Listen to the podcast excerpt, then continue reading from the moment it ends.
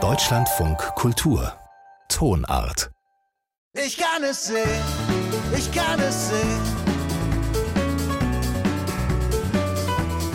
Ich kann es sehen, ich kann es sehen.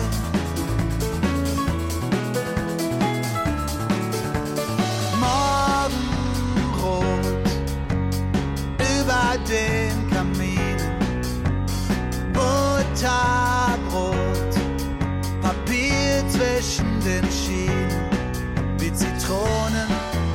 ist die Straßenbahn. Am Ende fang ich zu singen an. Und das ist schön, ich kann eure Tränen nicht verstehen. Das Leben ist schön von Erdmöbel hier im Deutschlandfunk Kultur. Und damit von Markus Berges Songlyrik zu seinem neuen Roman.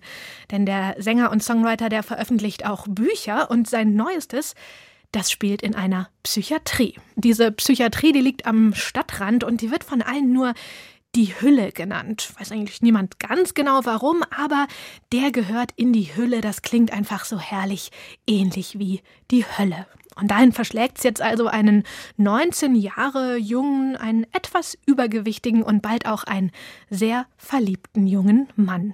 Irre Wolken heißt das Buch, das von diesem Mann erzählt und sein Autor Markus Berges ist mir jetzt aus Köln zugeschaltet. Herzlich willkommen, Herr Berges. Hallo, schönen guten Tag. Ja, ich habe die Hülle schon erwähnt. Klapsmühle wird sie auch gleich auf der ersten Seite genannt, diese Psychiatrie, denn wir sind Mitte der 80er Jahre im Münsterland. Wie schaut man denn da auf diese psychiatrische Einrichtung, auf die Hülle? Das ist ein sehr fremder Ort. Den Ort gibt es ja tatsächlich und mir ist tatsächlich auch als Kind davon erzählt worden.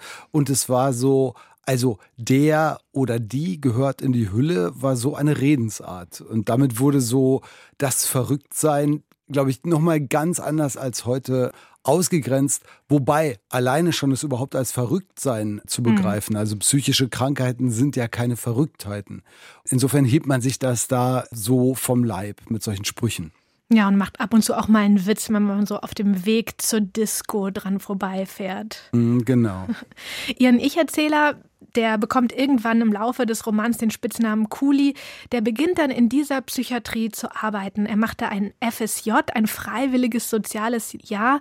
Und mir kam es so vor beim Lesen, dass er da aber erstmal recht unbedarft oder wenn man es positiv formulieren will, eigentlich so recht vorurteilsfrei an diesen Ort kommt, da an seinem ersten Tag. Ja, ich glaube, das ist auch so. Es ist eine fremde Welt, in die er erstmal so reingeschmissen wird. Tatsächlich ist er auch so eine etwas unbedarfte Person, die so latente Ängste zwar hat, trotzdem aber da jetzt erstmal reingeht in die Situation, dann so ganz allmählich auch dort die Regeln lernen muss und die Leute kennenlernen muss. Ja, ich fand vor allem seinen Blick dann eben auf die Menschen, die da in der geschlossenen Station, so heißt die, die da leben und die da eben behandelt werden. Ich fand den auch so, ja, so wohltuend, weil er ja doch mit seiner Perspektive herausfällt von den anderen oder sich abgrenzt von den anderen Leuten, die da arbeiten. Da gibt es zum Beispiel so wirklich beinharte Nonnen, die da so als Pflegerinnen arbeiten. Es wird dann ganz gruselig bei den Nonnen, die auf der sogenannten Folterstation arbeiten. Es gibt auch einen wirklich herablassenden Oberarzt, aber sie beschreiben da schon so den Umgang, der da herrschte in psychiatrischen Einrichtungen in den 80er Jahren. Ich muss sagen, ganz so extrem habe ich Ein das bisschen jetzt überzeichnet habe ich das jetzt als Autor, ich habe es jetzt selber beim Schreiben nicht ganz so extrem wahrgenommen, Ja, muss ich okay. sagen. Ich habe selber in den 80er Jahren in der Psychiatrie gearbeitet und ähm, tatsächlich ist es so, dass dort jetzt gerade im Vergleich zu heute viele Dinge auch wirklich problematisch waren im Umgang und also beispielsweise herablassende Mediziner, die gibt es ja auch weder nur in der Psychiatrie noch nur in den 80er Jahren, aber sowas hat es da eben durchaus gegeben. Es ist aber nicht so, dass man sich da nicht um die Leute gekümmert hätte. Tatsächlich ist es aber so, dass eben auf der damals sogenannten geschlossenen Station, das, was man heute geschützte Station nennen würde und wo heute meines Wissens auch andere Regeln herrschen, trotzdem es Regeln gab, die man erstmal lernen musste und es vor allen Dingen auch gewisse Machtverhältnisse gab, in die man sich erstmal reinschicken musste, weil die auch nicht ausgesprochen wurden. Sie haben jetzt gerade gesagt, Sie haben selbst in den 80er Jahren in so einer Einrichtung gearbeitet und dann so ähnliche Aufgaben gehabt wie Ihr Erzähler Kuli? So ist es, genau. Der Roman ist wirklich in weiten Teilen autobiografisch und ich habe tatsächlich auch, und zwar genau in diesem Jahr, von dem ich erzähle, ein freiwilliges soziales Jahr in genau dieser Psychiatrie gemacht von der hier die Rede ist. Trotzdem ist das jetzt aber kein Doku-Roman oder ein Enthüllungsroman oder irgendwie so etwas. Darum geht es überhaupt nicht. Es wird eine Liebesgeschichte erzählt. Mhm. Aber gab es trotzdem irgendeinen Anlass, dass Sie gesagt haben, okay, jetzt müssen diese Erfahrungen, die ich da gemacht habe, die Beobachtungen, jetzt müssen die nochmal raus in Romanform?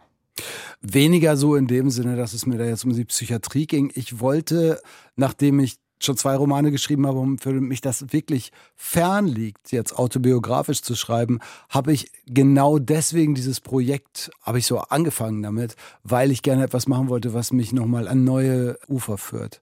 Und das war eigentlich das Entscheidende. Es war für mich selber ein wichtiges Jahr. Es ist also genau diese, also diese 1986. Zeit. Genau, 1986, das Tschernobyl-Jahr. Und das war für mich selber auch so ein Initiationsjahr. Und das hat mich eher daran interessiert, als dass ich jetzt unbedingt über diese, über die Psychiatrie schreiben wollte. Aber eben in der Psychiatrie zu arbeiten, plötzlich in eine ganz neue Welt zu gehen, dort mit neuen Regeln klarzukommen und damit auch in eine ganz neue Rolle reinzukommen und so. Das waren so Erfahrungen, die ich real gemacht habe und die ich in dem Roman anders jetzt verarbeitet habe. Und Sie haben schon gesagt, es geht vor allem eigentlich ums Verlieben, denn dieser Erzähler Kuli ähm, in Ihre Wolken in Ihrem Buch, der ja verliebt sich dann, dieser etwas unsichere junge Mann verliebt sich also in eine Patientin auf seiner Station. Was ist das für eine Frau, diese Anne Schmidt?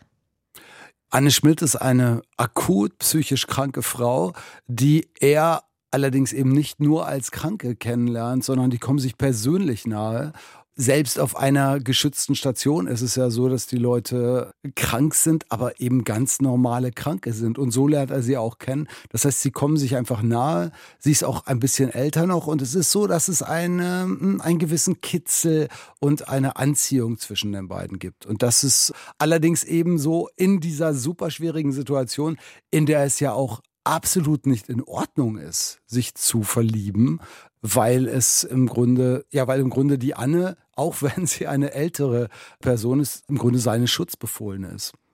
Ja, ich finde, das kommt dann auch schon, oder man merkt es so im Laufe des Romans dann beim Lesen, okay, ganz so einfach oder ganz in Ordnung ist hier diese Liebesbeziehung nicht. Nichtsdestotrotz dachte ich auch, die sind auch irgendwie ein tolles Paar, diese beiden, ne? Weil diese Anne, das ist ja auch eine total coole Frau. Also die studiert Fotografie, die fotografiert dann da auch in dieser Psychiatrie und äh, bittet dann Kuli da einmal die Fotos von ihr zu entwickeln und dann kriegt er also ganz rote Ohren beim Durchblättern, weil da also auch so Nacktporträts von Anne da drauf sind. Große Aufregung natürlich dann auch bei den Nonnen. Ja, darf jetzt diese Anne die Fotos äh, da aufhängen? Also sie finden sich, diese beiden, Kuli und Anne, die finden sich auch irgendwie in ihrer, ja, in ihrer rebellischen Haltung so ein bisschen.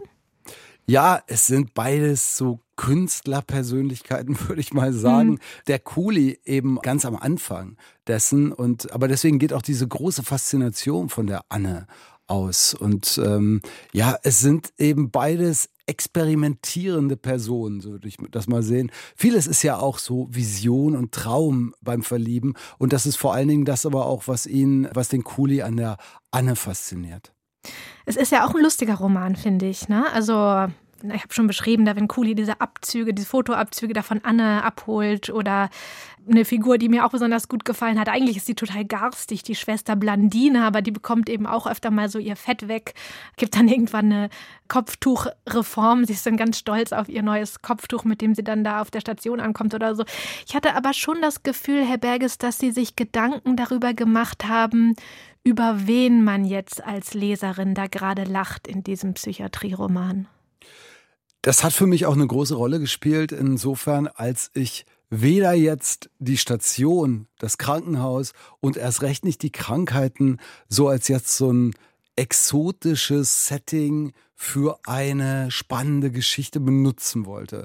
Das gibt's ja häufig. Das gibt's sowohl in der Literatur als auch im Film sehr häufig.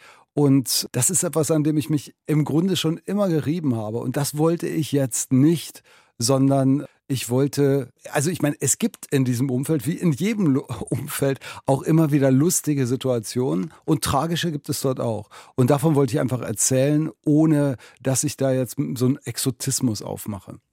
Was auch aufersteht oder so entsteht beim Lesen, ist dieses ganze Soziotop oder dieser Kosmos vom sehr katholischen, auch eher kleinbürgerlichen Münsterland. Also große Aufregung, wenn da mal eine Gehwegplatte oder ein Stück Zaun bemalt wird.